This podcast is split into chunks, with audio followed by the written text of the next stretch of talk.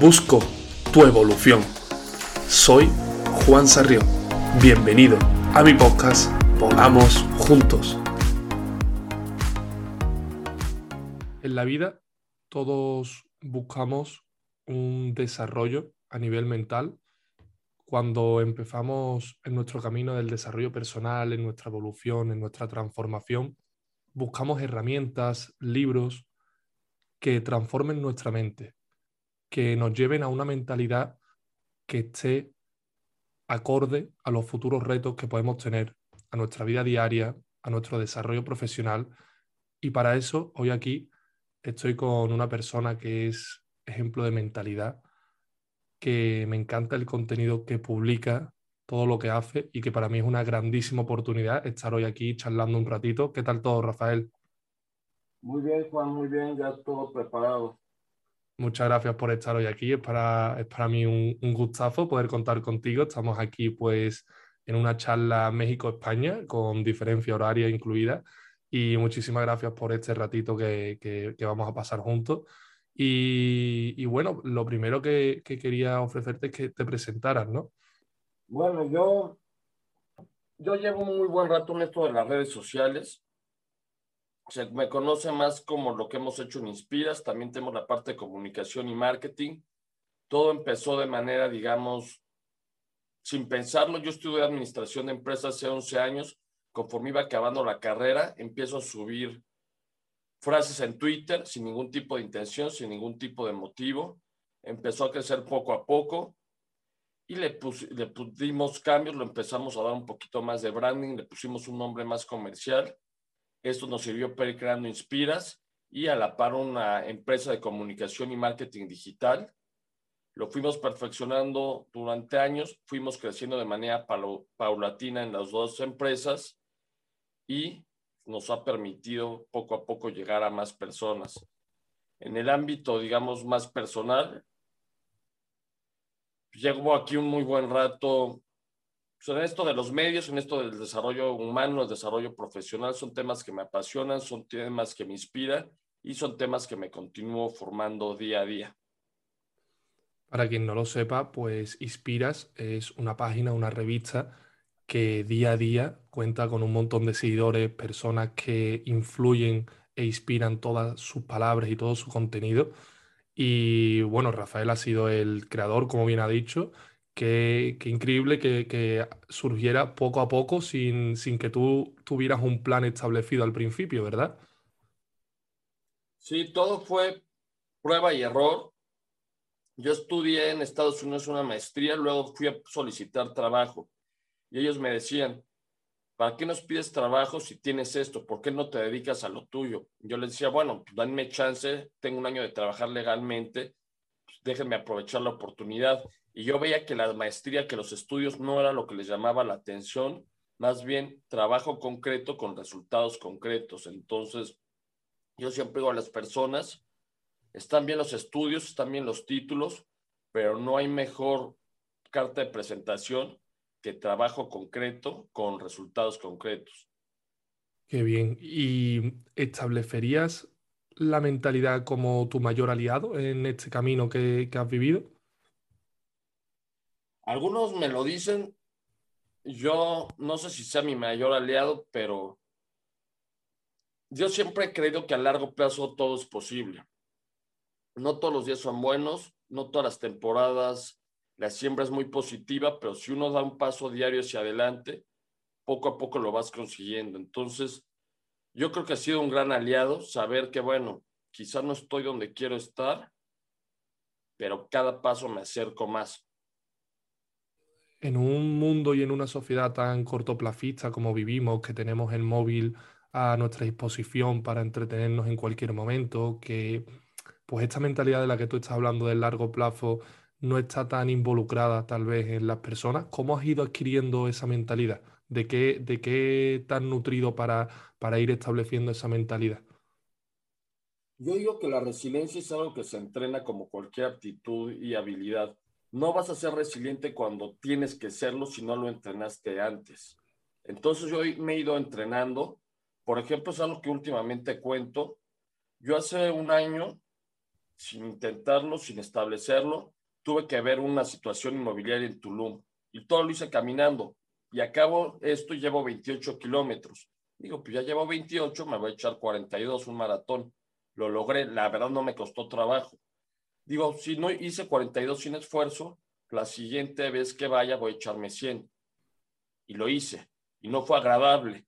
Y, fue bastante pesado y yo estimaba que me iba a tardar mucho menos. Y no fue prácticamente un día, pero yo digo, no lo hice con ningún tipo de fin, ningún tipo de objetivo, pero yo creo que es, son entrenamientos. Es decir, mira, creí que podía y pude. Fuiste entrenando tu mente para establecer que podías hacerlo y te demostraste a ti mismo que, que lo hacías. ¿Crees que esa mentalidad cuando, cuando estableces, pues yo puedo, yo puedo, si, si realmente ese reto que, que te pusiste o cualquier otro no llegas a conseguirlo, esa mentalidad hubiese terminado o como tú dices muy bien, es a largo plazo. Hay que caer, levantar y aprender de, los errores. Es evaluar el proceso, es evaluar el reto. Si esa vez no lo hubiera logrado, si hubiera sido porque me hubiera lastimado el tobillo o cualquier situación ajena a mí, no pasa nada, lo volvemos a intentar. Si fue porque yo no, yo al final me traté de convencer de que era mejor descansar cuando sabía que podía. Sí, se me había quedado toda la espina y yo creo que lo ideal era volverlo a intentar, pero pues es evaluarse y es conocerse uno mismo, saber por qué uno intenta las cosas y cuál es el objetivo, en fin. Si el objetivo era lograrlo y el único problema era convencerme a mí que podía, pues adelante. Si el objetivo de repente sí hubiera pasado algo fuera de, fuera de lo común o, que yo no hubiera sido sano en el plano físico, igual me hubiera frenado, me hubiera preparado mejor y a lo que sigue, pero yo creo que hay que ser transparentes con uno mismo y de ahí tomar las decisiones. Has hablado de conocerse uno mismo, de, la importancia de eso y qué, qué, qué, importancia le, das al autoconocimiento dentro de la mentalidad. Yo creo que es todo. Si uno no es objetivo con uno mismo, si uno se cree historias que no van de acorde con uno, uno nunca va a crecer. Yo trato de ser muy frío conmigo mismo y decir, mira, te pueden decir las personas tal cosa positiva, tal cosa no tan positiva, tú velo si realmente corresponde a lo que eres. Igual ellos ven una parte que tú no ves, igual ellos creen que lograste algo, tú sabes que puedes mucho más. No te compres los halagos o las críticas ajenas al menos que te permitan crecer. Y yo he tratado de hacer eso. Ni soy tan bueno como lo dices, ni soy tan malo como lo dices. Simplemente yo sé que igual soy un poquito mejor que ayer y también sé que tengo mucha área de crecimiento y pues, tratamos de también ir avanzando en eso. Qué importante, ¿no? Mejorar cada día, eh, buscar siempre un poquito, un poquito más, un poquito más dentro de, de la propia vida, ¿no? Porque muchas veces nos comparamos con el de al lado y creo que eso pues perjudica mucho. Y mm, a nivel más práctico, ¿cuáles, creen que crees que son las mejores herramientas para contar con una mentalidad poderosa de la que estamos hablando? ¿Cuáles crees que o cuáles te han servido más a ti a nivel práctico que la gente se pueda quedar con ellas? Bueno, primero yo creo que hacer algo que no queramos hacer un deporte, algo que nos cueste trabajo, tener, perder el miedo a hacer el ridículo. Yo creo que a mí ya me ha funcionado muchísimo y creo que de repente tengo que volver, digamos, al ruedo, tomar un, hacer un deporte que no, que no domine, irme a una clase de baile, ir a un país que no conozca, porque ahí te quitas el paracaídas y no hay otra que crecer. Entonces yo siempre trato, no siempre me gustaría que fuera siempre, pero la verdad no lo hago siempre, pero tratar de hacer un deporte, tratar de ponerme un reto, tratar de ir a una clase de baile, algo que me vuelva a poner en, que me voy a poner en ridículo, que ya no me sienta cómodo haciéndolo, porque ya conozco el proceso, me voy a caer, me voy a levantar, voy a mejorar, voy a conocer a alguien que me va a ayudar, luego voy a ver un progreso pequeño que diga igual puede que lo logre. Entonces yo creo que buscar los propios retos antes de que te busquen nos permiten ir creciendo sin necesidad de que la vida nos fuerce. Al final es salir de la zona de comodidad y, buscar esos propios retos, ¿no? Yo, por ejemplo, em, hace poco eh, me puse como reto levantarme eh, una semana seguida a las 6 de la mañana por salir de, de esa zona de comodidad.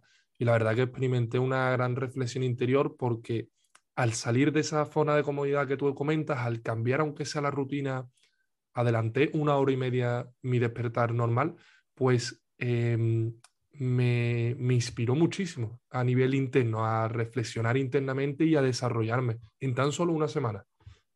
No, sí, es que nos forzamos a hacer algo que igual nos costaba trabajo y empezamos a ver los resultados, empezamos a ver los cambios y eso sirve como motivación que para, pues, en lugar de una semana, pues igual se convierte parte de nuestro estilo de vida.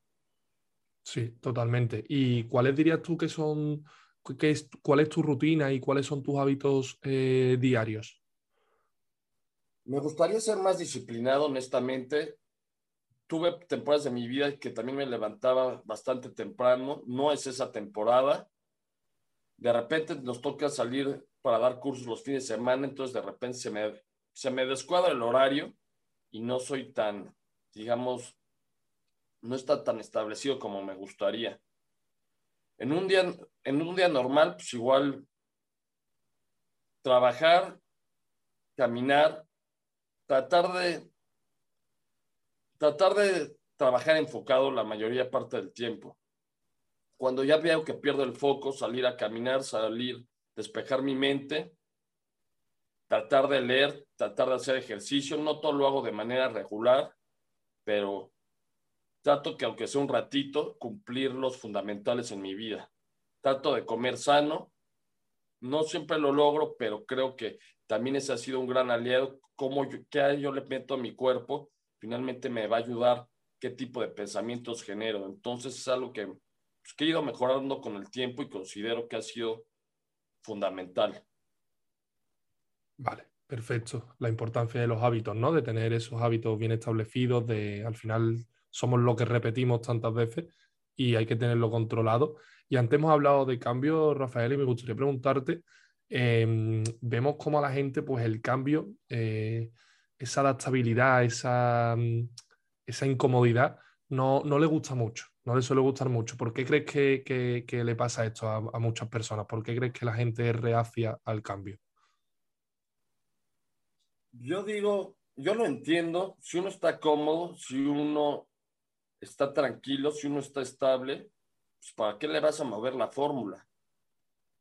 La cosa es, si dentro de esa comunidad no estás, esa comodidad no estás tranquilo, no estás estable no estás donde quieres, ahí es la situación, tienes que tomar la decisión o mantenerte cómodo e insatisfecho o mantenerte incómodo y poco a poco aspirar a esa vida que quieres. Hemos hablado de, entrenamiento, de cambio, de autoconocimiento. Hay una parte también muy importante que va estableciendo nuestra mentalidad, que es nuestra propia experiencia, ¿no? Supongo que, que a ti en la vida pues te habrán pasado diferentes experiencias que también tan eh, ayudado a tener esa mentalidad, ¿no? ¿Cuáles dirías que han sido tus, tus experiencias más transformadoras en cuanto a mentalidad? Bueno, en el plano positivo, siempre tuve el sueño de vivir en Nueva York y fue algo que me costó esfuerzo, que me costó tiempo y afortunadamente se dio. Y yo creo que fue el inicio de todo, de unos mejores hábitos, de una mentalidad más fuerte. Sobre todo creo que siempre lo creí, pero ahí me di pero realmente ahí lo creí que todo era posible.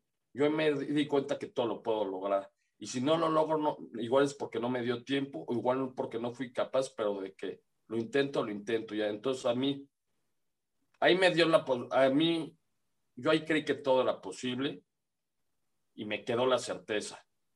Y bueno, regresando fue un cambio, un rebote de que yo creí que todo iba a ser como allá, yo creí que muchos puertas se me iban a abrir y fue todo lo contrario, entonces fue volver a pelear con todo eso. Prácticamente para mí sí me sirvió muchísimo, pero igual en el mundo real me seguían viendo como lo mismo y, y no fue el cambio, digamos, este, que yo creo, internamente sí lo fue, pero externamente quizá no lo fue. Entonces fue ese choque. ¿Y qué sientes cuando, cuando ves a tantas personas que, que gracias a Inspiras, al contenido que tú, que tú compartes, pues tantos mensajes que se ven, tanta gente que lo comparte, que comenta que le ha ayudado en su vida, que le ha hecho reflexionar, que le ha hecho evolucionar. ¿Qué, qué sentimiento te produce o cuál es la sensación? Pues al final ayudar de alguna forma o, mm, ser motor de cambio con el contenido que creas de tantas y tantas personas. Ahorita ya es un sentido de responsabilidad. Es uno, digamos que no es que tengas una deuda física, pero yo digo, si las personas nos han dado el privilegio de leernos, yo voy a tratar de cumplir ese compromiso, yo voy a tratar de darte el mejor contenido, yo voy a tratar de buscar que te sirva, yo voy a buscar tendencias. Por ejemplo, ahorita que le hemos metido mucho esfuerzo a LinkedIn, son temas más de desarrollo profesional. Igual yo siento la responsabilidad de irme formando, de ir, pues igual mi vida ha sido un poquito distinta, yo nunca he estado realmente en una oficina, yo he sido más de emprendimiento, pero trato de ver el contexto global, porque igual si yo nada más te comento sobre mi experiencia es algo, pues es algo que no puedes empatizar tanto porque igual no es la norma. Entonces yo trato de ver también qué puede servirle más a la comunidad. Entonces trato de generar contenido de ello, que sea contenido relevante, que sea contenido verídico, porque de cierta manera si tú me diste, si tú me estás leyendo, y lo agradezco muchísimo, pues yo voy a tratar de darte lo mejor de uno. Claro. Y, ya para terminar, eh, Rafael, eh, a mí me encanta la lectura. No sé si en tu caso es igual. Sí, sí. Sí, ¿no? Vale. ¿Y mm, cuáles dirían, si te acuerdas, que han sido los libros que más han transformado tu mentalidad? Ok. Crimen y Castigo de Dostoyevsky. La guerra y la paz de Tolstoy. Hay un pequeño libro que lo he leído 100 veces. Digo, es un libro de 20 minutos, no creas que. Se llama The Flinch de Julian Smith, solo está en ebook, en Kindle, pero ese lo leí cientos de veces. ¿Cuál otro? El alquimista creo que también es un muy buen libro. Y te digo, pues leo muchos de esos temas, pero yo creo que esos cuatro o cinco, yo creo que son mis top cinco. Perfecto, pues nos quedamos con esa recomendación. Muchísimas gracias, Rafael, por esta charla. Ha sido un placer hablar de algo tan importante como la mentalidad. No solo te agradezco estar aquí, sino que te doy mi más sincera enhorabuena como seguidor de Inspiras, como seguidor de tu contenido. Creo que mm, el contenido que creáis, el ambiente, el entorno, la mentalidad que puede conseguir la gente al leer y a nutrirse de tanto contenido, es muy necesario en estos tiempos que estamos viviendo y muy importante para nuestro desarrollo. Muchísimas gracias, Rafael, por todo. A ti muchas gracias, Juan, por hablarme el espacio y para tocar temas tan importantes y creo que fundamentales como es la mentalidad.